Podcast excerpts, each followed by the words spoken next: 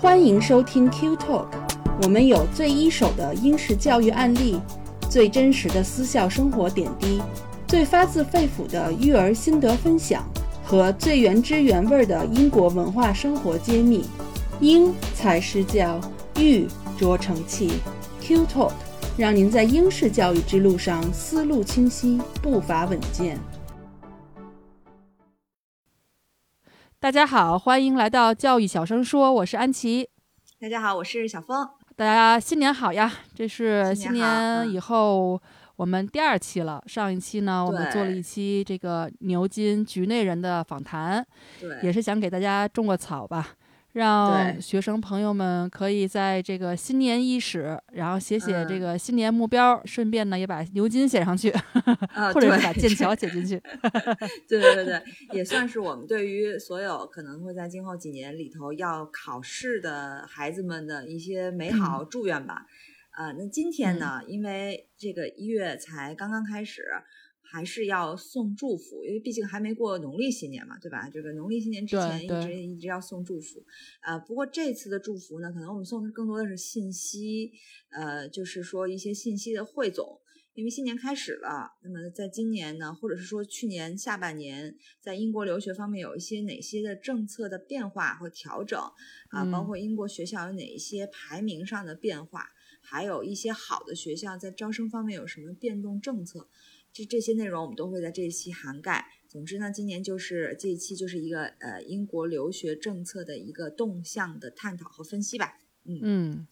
那我们就从这个英国留学方面的新政策开始说吧。好其实你刚才说到的这个英国留学方面的新政策，呃，也不，其实也不是很新吧，就是很多都是在二零二二年呃颁布的。首先，我们先说几个嗯确定的，一呢就是去年五月的时候，英国重磅推出了一个明目招胆招揽人嗯才的新规定。名字叫做 High 嗯 Potential Individual Visa，、呃，这个其实嗯，我那年就有，它就是那种叫高潜嗯力人才签证嘛，也就是就是嗯 HPI Visa，呃，其实这个不是新的，但是呢，可能又就现在又有一些更新吧。这个和之前我们讲过的毕业生签证是不一样的。那高潜力人才签证呢，对于申请者没有国籍要求，也没有英国雇主的这种担保要求，只有一个需求就是。过去五年，你需要从全球排名前五十的院校中取得过学学位。嗯那这个就跟我们当年的这个就是呃我们叫高技术移民嗯就不一样了。呃，我们那一年的时候，高技术移民它是一个打分儿系统，嗯就是他会看你就是年纪啊，然后他看你毕业的学校和专业呀，然后他看你现在所在的这个公司啊，然后他看你雅思成绩，还要看你的那个呃存款。呃，上税这些，然后他会给你打分儿，就是哦你那个分数嗯到了八十分儿以后，你你就合格了，你就可哦其实就可以申请这个 visa 了。哦新政策听起来就更在成绩上和学术上更卷的感觉。对，必须前五十从政策上就开始卷了。对，嗯嗯，所以呢，这个表单呢，英国政府主要参考了 QS，然后 THE 和软科排名，那每年都不一样，每年都会梳理一次。嗯那比如前不久，英国移民局呢就刚刚发布了一个新的表单，适用于二二年十一月到二三年十月毕业的学生。那这嗯里头呢，中国的大学呢，啊、你来猜猜都有谁？我来猜猜都有谁啊？这个那肯定有清华北大嗯嘛。对，嗯、中国的大学，那那那香港会占几所吧？香港对香港中文大学肯定有，啊，科技大呢？港嗯大对港大。啊，然后这第五个是我没有想到的，是是谁？浙大不是我们学校，对对也哦也也不哦浙大，对对啊。那你说，那你说复旦那些的呢？复旦什么交呃，大那些的大是比较综合型的。嗯，那复旦不是也很综合？对我印象，浙大的排名一直是排在复旦和交大哦之前的。那我可能交大可能排在第四，因为复旦对复旦在文科上比较强。哦，复旦的同学请纠正我啊，如果那个 对那个对在在综合性上，因为浙大它并了并了很多的学校，就是前几年那个中国大学的合并潮之后，嗯就这些原来的省命名的大学，什么吉大、浙大、山大。这些都因为中并了一些科技学大啊什么周边的这些学校，就一下子啊不是中山大，山东大学，啊，我就是说中山大学所以就一下子变得就很庞大。嗯，呃，中山大学广是广东外国语对？那更排不上了，我那国内前十都排不上。嗯我们也别说全球了。嗯，反正我们都都没戏了，就我们都离这个签证没戏了啊。对，嗯，所以呢，就是再说一遍，就是香港中文大学、清华大学、北京大学、香港大学和浙江大学。那这个所嗯谓的 HPI 签证呢，其实对于全世界的人才都是一个非常明确的一个信号哈。就是你不需要啊 offer，、也不需要有雇主支持，只要你想来，嗯那英国政府呢就给你时间，让你在这儿扎根下来，证明自己，你能行，你是英才，你真是那个。对，啊，那通常呢，这个硕士呢是两年的时间嘛，然后博士是三年的时间。那来了以后呢，这段时间里呢，你就可以找嗯工作，你可以创业啊，都可以。那其实感觉有点儿就是中间也模糊了过去的那个创业的那个 visa，就 entrepreneur 的那个 visa，、啊呃，都有有点像吧？嗯，嗯对，反正你呢，只要满足了这个要求呢，你还就可以申请永居。那这个也跟之前英国重新启动这个毕业生签证也算是一个里里应外合吧，都连反正都连起来了，就是明摆着他们需要人呃需要人才，需要就是新鲜的血液嘛。呃，然后呢，毕业生签证嗯针对的是英国大学里面。呃，毕业的硕士或者是博士，那这个 HPI 呢，嗯针对的是非英国大学的毕业生，然后反正基本上就是说，大家能来都来啊，一网打尽。对，那这个 HPI 签证就是特别像那种说来就来的签证，就是提个拎包入住那种，不需要你，只需要你有有一纸文凭，就是在这五十个大学里的一纸文凭你就可以了。但是全世界现在都在都在抢人才，因为新加坡去年也是推出了一系列的。超级吸引人的政策来吸引高端人才，嗯比如说，如果是真的是新加坡特别急需的一些，尤其是这个网络方面的一些工程师啊，一些这种特殊工种的人才，呃，有如果你还是一个正处二十几岁的一个青年人的话，那你来了真是秒秒下你的签证，就是你只要申请这个 EP 的工作签证，就是秒给。如果你一旦来了之后，半年嗯申请这个永居，那也是很快就会给你。男士未婚二十几岁身强力壮且从事的是他们需要的工作，谁不想要？对对对 对，作为女士也想要，就这个看到全世界对人才的这种这种渴求啊，这英国也是也是这样的。对，因为全球都开始进入这种老年社会的这种这种状态都都需要年轻的人对才啊。但是说到这个人才的抢夺，比如说这个 HPI 签证，真的是一个就是通行证，就是你只要是有这五十大学的五十个大学的这个学位证，它就是一个通行证，一个钥匙，随便来。可是与嗯此同时呢，我前两天还看到一个新闻，就是说其实英国的这个移民数量增加，也是他们现在政府非常挠头的一个问题。就是一方面他啊们特别欢迎这种高技术人才赶紧进来，赶紧来。那另一方面呢，又又有一些相对对他们来讲，对政府来讲的一些低技术人士，或者是说可能是一些饱和了的这种职业的这种从业人员呢，又比较多，以移民的方式进来，呃，也对他们的未来的政策或者是他们本地人的就业产生了一定的影响。所以那个《泰晤士报》就在上个月的时候，就去年年底最后一个月的时候说说这个英国政府为了减少这个移民数量，他正在考虑提高英国的一个申请门槛儿。那这是一个非常和 HPI 一个非常对立的这么一个政策的趋向吧。当然，这个建议的初衷是，也不太对立吧，呃，也不算，就是说它是高技术那边放开，因为毕竟 HPI 是全球的。对对，但是这个呢，它就是像控制他们所谓的低技术移民的一个数量，就是把底下这个口收走、收紧。对，但是同时，它也带来了就是各方啊，不管是学校，不管是政府的，不包括他自己的同盟，很多人的这个这个担忧，因为这个移民里头很很难免就包括很多的学生嘛，因为学生签证是一个很大的这个签证类型，嗯，然后也包括陪读签证，包括这些家长，因为你从学校选拔人才的角度来讲，这显然不是一个很积极的信号。所以呢，这个财政大臣亨亨亨特呢，就在知道这个消息之后，立刻表达了他的反对意见。他说，移民对于这个促进经济增长非常的重要。那你如果就从削减了这个国际学生数量这个角度，你来控制移民呢，会让英国高校的这个资金来源雪上加霜。因为我们也知道，因为疫情过后，这个英国的很多的高校招生出现了很大的问题，那他们的生源是他们的主要财源，那他们生源来不了，他们就没有裁员，因为国际生和本地生的这个学费是差一倍多呢，国际生基本是两倍嘛，那国际生数量少，他们这个对他们这个资金来路就大大的缩减了，所以他首先跳出来反对。当然，他都反对了。那还有一些英国高校的什么联合会啊、学生联合会啊，包括罗素大学集团的很多大学有跳出来反对。他说，这种英国本地的这种技能型人才本来就不多，然后你控制呢又控制的是这些人才的来源，所以呢，你就对对于这些这些这些需要的岗位呢，就更加不是一个好的消息啊。当然，从我自己的角度来讲，我觉得其实他对于我们。现在，比如说我们想去英国留学的这些孩子和他的家庭是没有太大的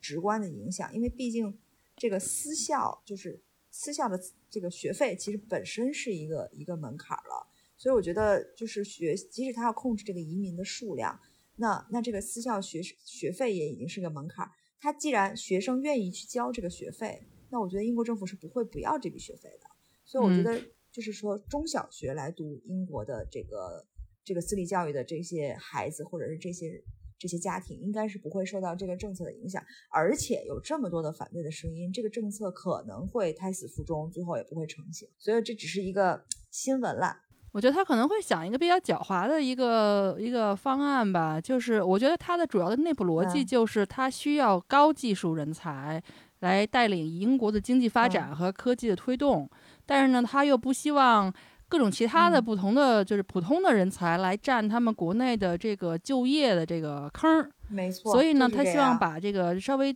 低端一点的这些呢，然后留给自己的这个人，那就限制的方法其实有很多嘛。那比如说你你你你来这边读书，然后我给你那个，比如说啊，我给你这个 PSW，我给你两年，两年以后如果你不符合这个什么高技术，或者你工资没到等多少多少，你就只能走，那这个就很容易了嘛。就是他直接给你限定了，那你可以读书两年加工作两年，不行，后面你不符合高技术移移民这个 HPI 的或者什么的，你就不能再留下来了。那其实他的目的也也达到了。另外一个问题就是说，其实 James 的父母原来一直有说这个问题，就是他们，呃，小的时候年轻的时候，就是当时我忘了那是谁做那个。首相哈，当时他们的那个就是说，呃，十六岁以后都是有 apprenticeship 的，就这种类似属于这种实习，就是培养对学徒制。他他其实不用去上大学，但是他培养都是都是技术技能人才，就有点像蓝翔技校，比如说你修车的水电，然后比如说嗯。跟技术相关的吧，比如说护士，对，然后比如说修车的，就或者是做饭的，餐厅，反正就各种这种底层、基层的，你你把这些人的技术培养好了，那你这些人才能找到工作。你现在是他底层这些人，他光培养精英教育了，然后他底层的这些技能的教育完全都跟不上，就已经没有过去的这这么夯实了。然后你说，那你随便外外面来点人，你说东欧的，嗯。那个人家砌墙砌的又比你又快，然后又不偷懒儿，也不也中间也不喝好几次茶，然后呢钱还比你要的还低，那可不就把你的就业机会抢走了吗？那那你要这，我觉得他们这个政策肯定会到时候要应该是横，就是纵向横向都要考量一下，不能光是说我收一个口儿，然后我不让你们来留学了，那这个是嗯就是太。就是太傻瓜的一种一刀切的做法了。如果英国政府真的是这样去做决策的，那我觉得他今后这几年，我觉得他们真的是这个趋势就不会更好。我理解你说的，但包括他当时脱欧的一个想法，虽然说卡梅隆当时不想脱欧，可是脱欧很多人去投票支持脱欧，其实也就是觉得很多东欧人占了他们的工作岗位。可是这些事情其实很多是他们自己本身所造成，像你说的，他们更勤快，东欧人更勤快。啊，他们要求更低，然后他们的工资要求更低。可是英国人可能本身的很长时间的这样一个习惯影响下来，就是造成他们工作时间短，工作要求高，然后就是吃苦，又又怕吃苦，又怕这什么。因为我知道 James 他爸就提的，就投的是那个脱欧，然后他他们的初衷并不是因为东，他们认为东欧的人来或者别的地方人的来抢的饭碗，他们就是觉得好多欧盟定的一些政策。嗯、就是他们不就是觉得是是英国是被对是被迫接接受的，所以他们希望自己可以重新拿回这个主动权。嗯就都是我觉得我认识的英国人本身啊，都是本着这个目的去投的脱欧。嗯就是前两天他们在还进行家庭辩论的时候，嗯然后他妈还说你是现在高兴了什么的，你现在后悔不后悔？嗯然后他爸说仍仍然觉得自己的这个投当时是正确的。嗯所以你婆婆投的是 反对哎脱欧，然后你公公 投的是支持脱欧。对，哦，那因为我当时我听说的新闻就是很嗯多的蓝领是支持脱欧的，那因为就是这个这个劳动力的问题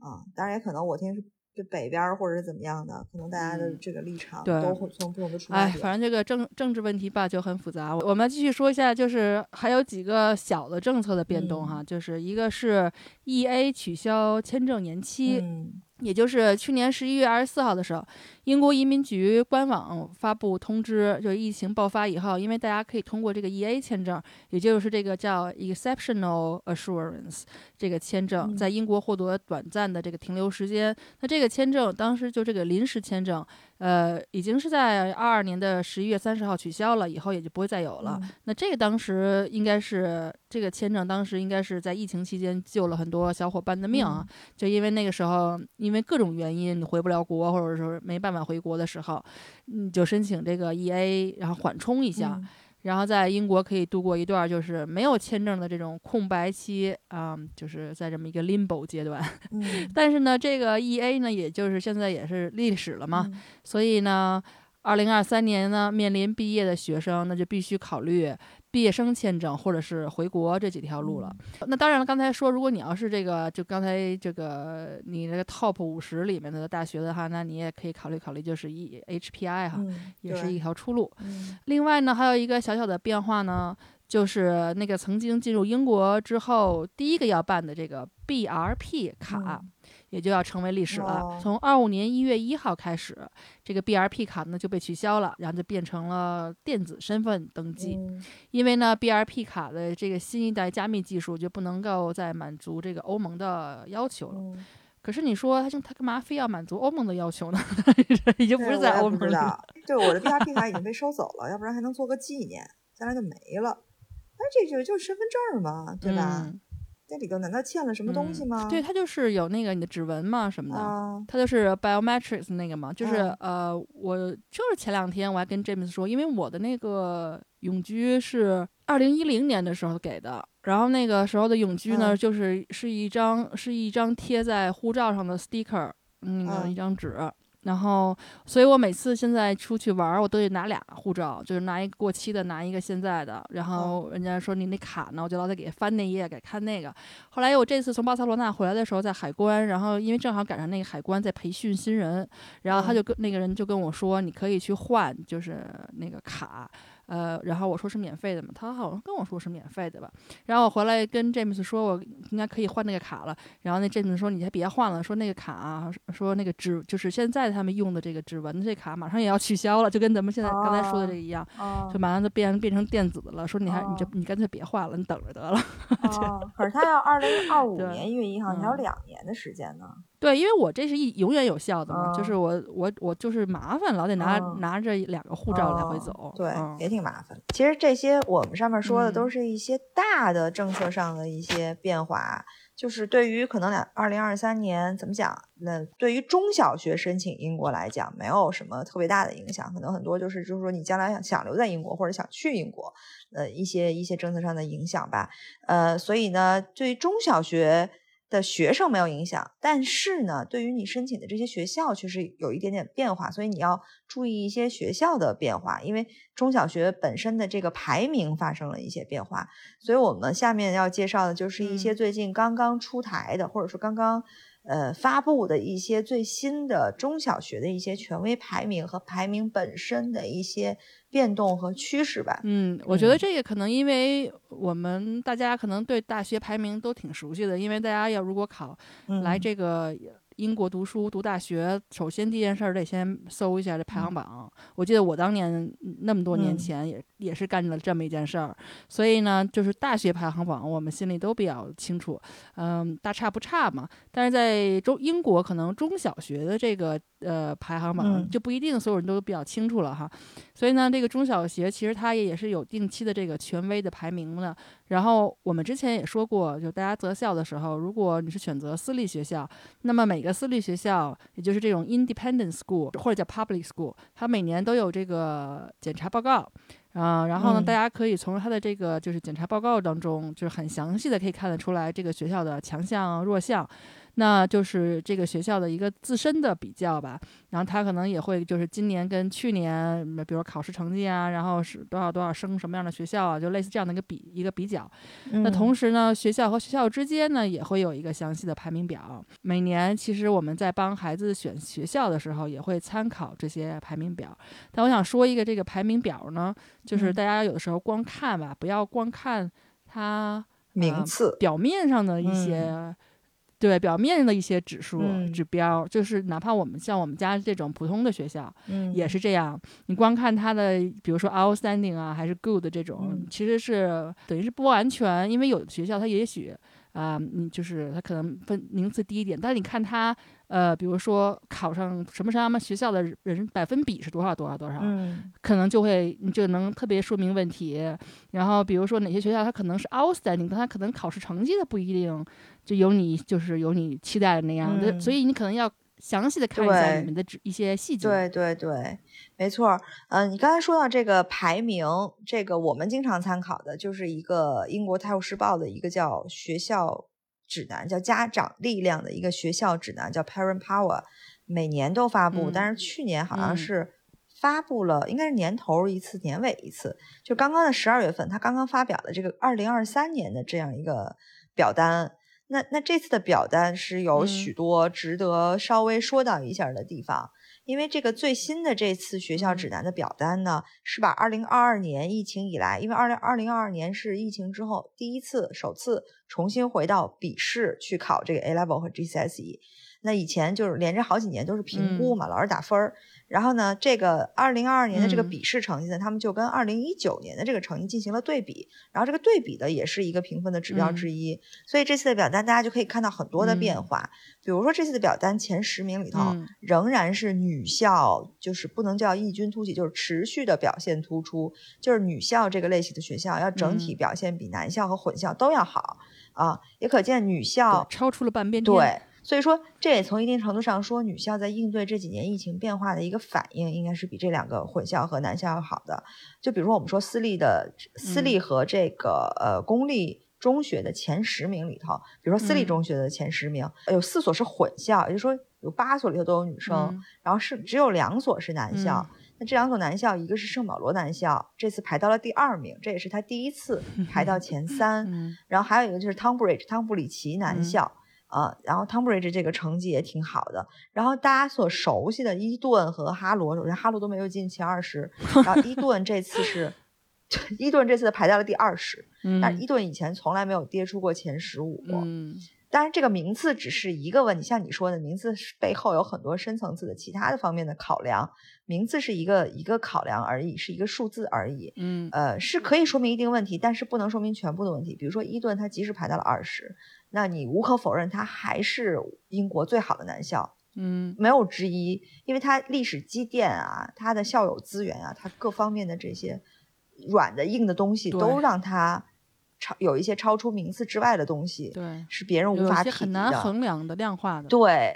对，很难量化的东西。那然后这次 Wickham Abbey 呢，这个这个以前排在寄宿女校的第一名呢，这次也是出乎意料排到了第十，应该不是哦第十，是十一左右。就之前一直是前三前五的，这这次是没有进前十。当然，一年的成绩不能说明全部，对吧？嗯嗯，然后呢，我们还是说连续几年来看看这个学校的情况。可是有一个学校，就是你连续怎么几年来看，它都排在第一，就是圣保罗女校连续，十几年。就是这个 连续十二年看都是，嗯所以就是。这个就是非常的不容易了，对吧？圣保、嗯就是圣保罗女校，简直是就是对我们来讲就是宇宙名校。呃，我看过一个嗯报道，就说关于圣保罗女校为什么这么牛，那他们的校长自嗯己说，他说连续十几年的这个成功，其实完全归功于就教职员工的教学实力和学生们从来不惧挑战的一个精神。当然，这是英文翻译过来的啊，就是学校嗯它这个不管是从校长层面，从什么学术总监层面，或者学生层面，所有的教学老师层面，他们都认为有一个共识，就是说考试到底重不重要？他们都觉得考试很重要，但是教育的目的不是考试。嗯我觉得这句话说的非常对，非常直白。嗯考试是教育的一个形式，但教育的目的不是考试，嗯，考试只是教育的一个副产品。嗯，所以学校的教育到底是什么？教育重点是什么？他们认为学校的教育重点是让每个孩子成为富有创造力、好奇心和独立性的学习者。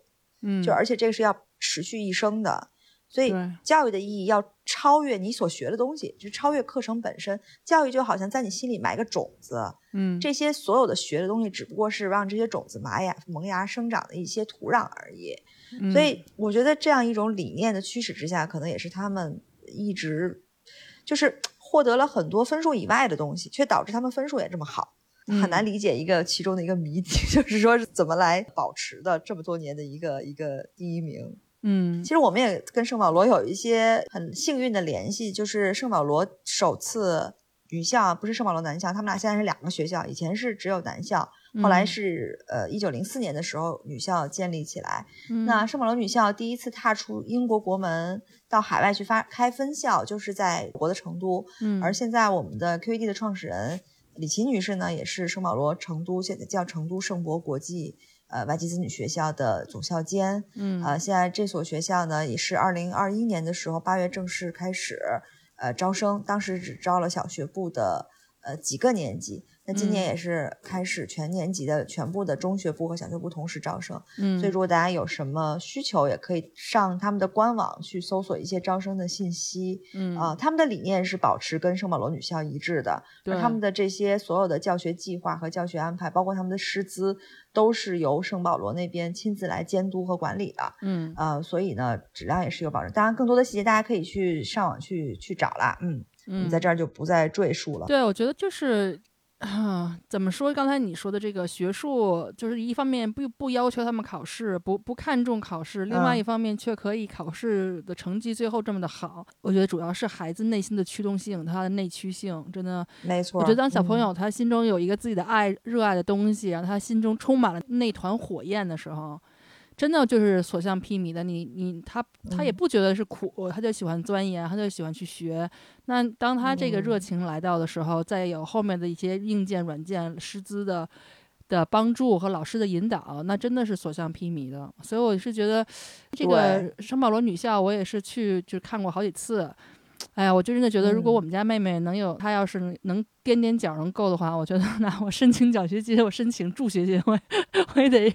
让她去试一哦。试，真的是一个特别特别好的，就是她，我并不是是图她可以升更好的大学，我只是想培养她那一股精嗯。气神儿，就是她那股人做人嗯。的气儿，就是精嗯。神吧。对能在里头的女孩儿都会不由自主的去萌发那种精神。你看对每个孩子都很阳光向上、积极的那种，很明白自己想要什么。我觉得这个还挺挺重要的，对于女孩儿来讲。对，而且嗯我真的觉得创造力、创造性、求知欲这种好奇心，真的是特别特别重要的一件事情，就是人生终生都呃受益的两个素质，对，两个品质，对。嗯那就是另外呢，我们从这个表单其实它也能看出来另外一个趋势，就是疫情以后，因为学校就越来越关注学生的心理健康了。那这个体现在很多方面，比如说圣保罗女校，呃等这一系列的女子学校就已经建立或者是正在计划建立这个学生的福祉中心，就是关心他们的这个心嗯理的健康，然后呢，等于就是给他们的嗯心理能量充电。嗯、我们知道，就是英国学校其实一直都有这个叫 PSHE 的课，那从小学 reception 就开始有了。它其实就是我们一直在说的这种所谓的心理健康。呃，但是呢，因为疫情所带来的这个紧张、焦虑和压力，就是让学校越来越觉得单纯的这种大班上课也是不够的。那孩子不仅仅需要这个知识储备，还需要在真正出现问嗯题的时候，就是尤其是心理问题和情绪上的问题的时候，能够有一个地方去充充电，去缓解一下，去发泄一下，去把它放开、释放开。嗯那就找回一个自身的平衡嘛。所以在这个福祉中心呢，学生也可以就是迅速获得心理的咨询和支持，也可以参嗯加这个瑜伽呀、冥想啊什么这样的之类的活动，然后在专注中可以找回一个平衡，来保长保证他的正常的学习生活。对，确实是疫情过后，我觉得对，嗯，不不管是大人孩子来讲的心理的那个冲击力是需要一些很系统的人员、很系统的课程，或者是很系统的设施设备去去帮助他们去度过这个心理难关。毕竟我觉得小朋友有时候其实挺脆弱的，嗯、所以有一些我们不知道的疫情对他们的影响，可能我们可能作为家长甚至都看不出来，但是有的时候他们就是用不经意或者是怎么样去去显示出来，他确实需要一些呃学校很及时的一些呃怎么讲第三方的支持也好，嗯或者是一些咨询和疏导也好，这些都是挺重要的。嗯我我觉也觉得英国学校能够意识到这个这一点的重要性，我觉得也挺挺好的，挺厉害的，对于孩子是一个很大的保障。嗯，对，啊。另外，这个表单还有一个一个不算是趋势吧，就是一个保持不变的东西，我们可以提一下，就是说，嗯，地理位置上讲，大家将来择校肯定要先选地理位置嘛。伦敦和英格兰东南的学校还是占据了这个表单前一百的一个主导地位。嗯那这也很好理解，经济基础决定上层建筑嘛，毕竟都是一些富的区域。啊、排名前十的这个私立学校呢，私立中学就有一半儿在伦敦。嗯而排名前二十的呢，有十八个在伦敦和东南部，嗯就是英格兰的东南部。呃，其中只有一所在伯明翰，还有另一所在卡迪夫，嗯这是排名前二十。我觉得这个趋势感觉在短期之内也不太会变啊。嗯，另外呢，伦敦的学校当中有一个学校很显眼，它从去年的九十一名一下子排到了，不对不对不对，是从二零一九年的九十一名，现在排到了第十三名。它叫它叫 Francis Holland School，在在这哦。个斯隆广场 Sloane Square，、啊，呃，这个这个学校也是个女校啊，呃，但是很对于可能我们海外的学生来讲，它它是一个 day school 它不能够寄宿，所以可能它没办法提供学生签证，可能要跟我们很多需要学生签证的学生要失之交臂。但这是一所一所非常好的学校，那这个校长的理念，我觉得是对这个学校的影响很大，呃，因为他过去十年一直这一个校长。那这个校长刚到这个学校的时候，他就带来了一些创业的课程。嗯，他教育小女孩儿，教育女孩儿说，你不需要成为一个完美小姐，就是你不需要说按照以前的那个标准，去让自己在什么形象上啊各方面都很完美。你做的是要勇敢的去尝试，嗯你嗯不要担心尝试完了以后你灰头土脸或者怎么样，要你要迈开那一步去试去做。对，你即使觉得自己准备的不够，会失败，你也要去敢于接受挑战，勇敢很重要。嗯，所以你在这个过程当中呢，你们就会慢慢的，就女孩就会慢慢的提升自己的信心，她们就会不去不会去惧怕任何的东西，包括考试。所以那慢慢的考试成绩也就会提高上来，嗯这个确实挺好理解的。很多东西是紧张造成的嘛。对，当你不去把这个考试这件事儿，把它的关注度放得那么高，而你只把它当成一个挑战的话，你可能反倒会发挥得更好。对我就是觉得，尤其是就是年纪比较小的孩子吧，就是他的自信心特别重要。我这这点我从我们家 Alfie 身上就能看出来，就是一旦他有自信的时候，他的他做的东西就会正确率很高。但他如果那个心情有点不太嗯好，或者有点压有点压力，或者他有点不太自信的时候，，其实很多孩子是怕去试的。对对，他不愿意面对那个失败嘛。但我觉得最难能可贵的一个品质呢，就是你知道有可能会失败，还要去尝试，然后也不怕面对失败，失败了再来，就是这种就是斗争的精神，不是那种斗争啊，就是这个 fighting 的这个这个这个精神，我觉得是非常重要的。嗯。说到创业嘛，嗯那最近还有一个新闻，就是关于小学教育的。那现在英格兰还正在研究，是不是要在呃小学一二年级阶段就开始给孩子开设一个这个职业课程。呃，这个课程呢会帮助孩子和很多的不同职业嗯的人面对面的交流。其实这个 Alfie 他们班就已经有在上嗯。类似的，就是他会请一些不同的，比如图书管理员呀、什么的，哦开始有，对，就是来早上来讲一讲，嗯。给他们讲一讲啊什么的，就让你大概了解一下嗯不同的职业都是干什么的，呃，让他们找到自己的这个 role model，也让他们就是一个就是一个榜样吧，也让他们可以嗯。开始考，就是考虑或者思嗯。考自己的这个职业方向，就不是说每个人都要当科学家、宇航员嗯。的嘛，对吧？你可以很多 事情是可以干的。那嗯据说这项这个动议呢，已嗯经是有两百六十万英镑的预算了。呃也就是说，这是一个很可能发生的嗯事情，把就把它变成一个常规的呃这个课程，小学的这个大纲里会嗯出现了。那其实因为孩子五到八岁的时候，其实已经在开始思考他们未来想干什么了。虽然你可能不一定就是切合实际哈，只是那个就是我们大人可能看的时候觉得你还小，你以后可能还会变呢。但是其实你给他一些引导，一些榜样，然后一些真实的一些场景，真实的现实社会是什么样子的，让他可以看得到，他可以大概嗯。了解，比如说真正的医生怎么样啊，护士是怎么嗯样啊，然后比如说开开地铁的人是什么样的呀，那就是图书管理员会是怎么样的，理发师是什么样子的呀，那老师是什嗯。么样的，那他其实就会就是对自己这个职业有一个思考，而且很多孩子真的他小的时候他说的一个大的方向。嗯，只要他不是违心的，他以后真的喜欢干的事情跟那个方向是有连接的，虽然不一定嗯百分之百就是。嗯，就嗯是肯定是一致的哈，但是他嗯大差不差的，可能比如这个孩子很喜欢动物，他可能变不成海洋生物学家，但他可能会嗯就是作为一个很好的呃这个宠物医生，这也啊是有可啊能的。对，都有可能，对啊，或者是做动物纪录片呢，就他都有可嗯能，对，所以就是要看家长怎么去引导，呃，开阔思路。对对，大方向是可能就是那个时候种下的种子。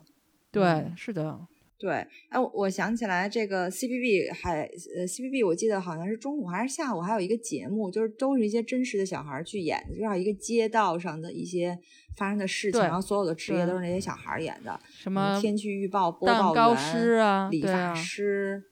呃蛋嗯糕师，还有什么那个救火的那些那些那些人。对，呃，就是这种让他那个动动画片儿就会让小孩儿知道哦，原来他们的工作是干嘛的，呃，还有嗯主持人、节目主持人、新闻播报员这些乱七八糟的，呃、嗯是挺好玩的。我我觉得，我觉得这个现在英国好像感觉就是各方面就是特别缺，可能缺劳动力吧，就是希望嗯这些孩子能够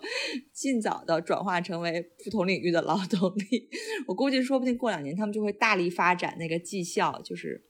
那个初中我觉得是应该的，对，因为其实就是你说，与其学都是学经济管理，什么什么呃什么什么市场管理这种虚无缥缈、就是没有什么太大用的东西。那其实你不如去学一个真的是有用的东西，因为很多东西有用的东西它是一技傍身的嘛，就是它他可以在做的过程中，他可能再去寻找他真的想要做的更好的一些他的爱好的东西，他可以继续发展。但他最起码他能够生存，他不会拿政府救济，对不对？就是这个并不是从呃劳动力的角度上来说，而是说通过，呃就是就是真的是把什么样合适的人放到合适的岗位上。呃，我是觉得是这样的一个角度。另外，我觉得你刚才说的那个节目和包括呃。就是他可能有可能会就是政府立项的这样的一个课程，都能够看得出来，其实英国它虽然它有精英教育的这一方面，但是在你说他把你把各行各业三百六十行摆开来看，其实每一个行业所受到的尊重度或者是平等的程度，我觉得是就是还是很高的，嗯就是它。嗯、呃，并不是说嗯你是一个、呃兽医，或者是你是一个护士，还是你是一个就是在那个 council 开开公开公共汽车的，你就会比别人低一等，对吧？他不宣传这个理念，就大家你都是凭自己本事挣钱吃饭的，其实就已经非常好了。那你在这个过程中，你还可以发展自己兴趣爱好，就不耽误嘛。所以我觉得，其实这一点嗯是，我觉得是为什么英国人他这方面压力比较小的，就是人民人民啊。压力比较小，不是不那不会嗯太卷的这么一个原因，因为他们觉得做什么都很好，只要你自食其力就好。嗯，他们很接受这种不同的职业，就是，嗯、呃，我不知道有没有在节目中讲过这个故事，就是我记得我老公以前的一个同事，呃，他的两个孩子好像是一个是理发师，还不是理发师，是洗头的。然后一个是、呃，一个是就是那种就服务生吧，就是小小饭小餐厅里的服务生。但是他，嗯他的第二个女儿毕业之后找着工作那天特别高兴，好像第二个是服务生，然后他也在公司特别高兴，说那个今天我女儿找着工作，然后服务生，就是他们就很多人其实他们没有这种对职业的不平等的那种看待，他也不会把这种思想去嗯灌输给孩子，所以孩子也没有。就说可能普通人就很享受他们的各种不同的这种普通的生活，他们不觉得职业，他们可能嗯觉得职业是一个维持我生存或者是维持我生活的一个方式而已，就不存在说职业之间的，因为他们可能对金钱或者是怎么样也没有那么那么多的要求啊，因为他们从小也没被没被灌输这种思想，嗯，对他们也没有，就是说我孩子以后一定要变成就是人中人凤中凤，我就一定要就是拔尖儿，一定要就他们没有这个拔尖儿的这个，就是大我说的是大部分人哈，没有这个呃需嗯。求和渴望，所以呢，就整个社会就会变得比较就平缓，他也因为有可能是。这么多年发展、嗯。发展中发展就是发达国家了嘛，他可能老本儿在那儿，所以嗯。他就没有这个这个欲望，所以跟就是现在我们国内嗯这种正在上升阶段的这个阶段不太一样。嗯嗯嗯，当然有也也有也有那种英国当然不肯定有这种不同阶层啊，肯定也有拔尖儿的对是很卷的，对，很拔尖儿，要求拔尖儿，尤其上那些，那为什么人有那么多人争抢要去私校？咱们说的是二八吗？二八定律吗？我刚才说的是百分之八十的人可能不会，对，差不多，就普罗大众还是很享受他们的每一天，就是那种很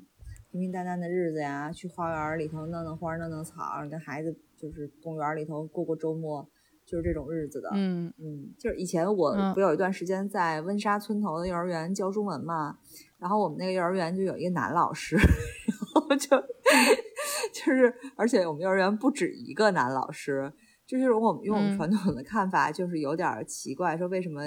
而且他是带那个 baby 班，就是每天的工作就是换尿布什么的。可是我是觉得嗯他还自己还挺享受每天的工作的。然后，因为他自己本本身就有很多孩子，他好像五个孩子还是不几个孩子，他嗯挺挺喜欢孩子的。然后他也会嗯让他的工作变得挺有意思的，就算是个 baby 班，他也会想一些什么活动啊，或者是搞一些什么不同的安排，每天就让这些就是有点不一样。所以我觉得他有点挺甘之如饴的这种，啊、也也挺有意思的。前我 Alfie 他们嗯过生日，然后你说找一个地方弄个 party，然后大家跟那儿热闹折腾，好二十多个孩子，我真的那一个多小时下来，我觉得我头都要炸了，就觉得特别，我就特别想耳根子清静点儿。然后但是 James 就特享受，他啊。就觉得他特别喜欢带着那帮孩子疯玩儿，然后想各种游戏让他们蹦的，嗯就他就觉得特有意思，他就觉啊。得就是有机会做啊。到这样的一个老师也挺开心的。啊，而且他他就说他不想，啊他如果真的是做老师，他不想教那种高年级的，他觉得没意思，他就想教这种小小孩儿，然后疯玩儿那种。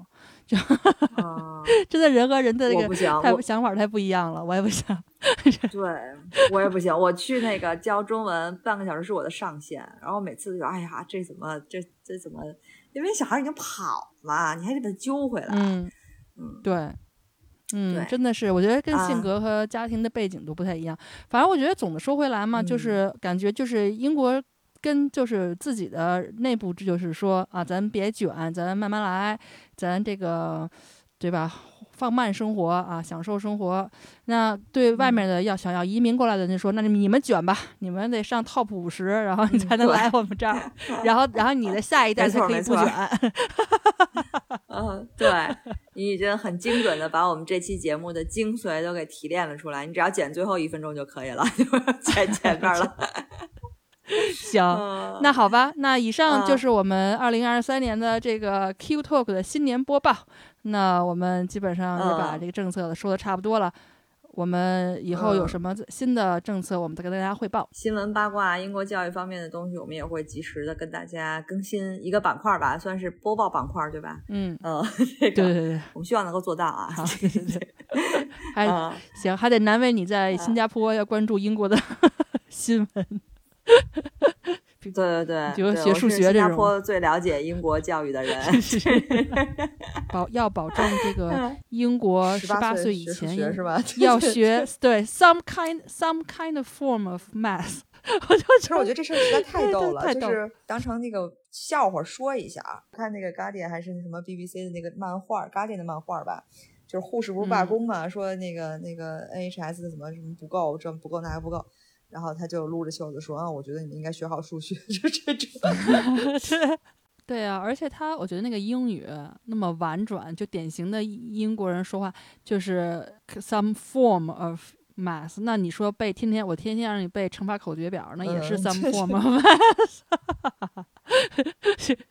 哎呦，还要必须学到十八岁，强制性教育。哎，真的是啊。好嘞，那我们今天的节目就差不多了，感谢大家收听，好，我们下次再见，拜拜，拜拜。Q Talk 是由英国 QED 教育集团主办的，讨论英国教育与文化生活的一档播客节目。希望我们的节目对你会有一些些帮助。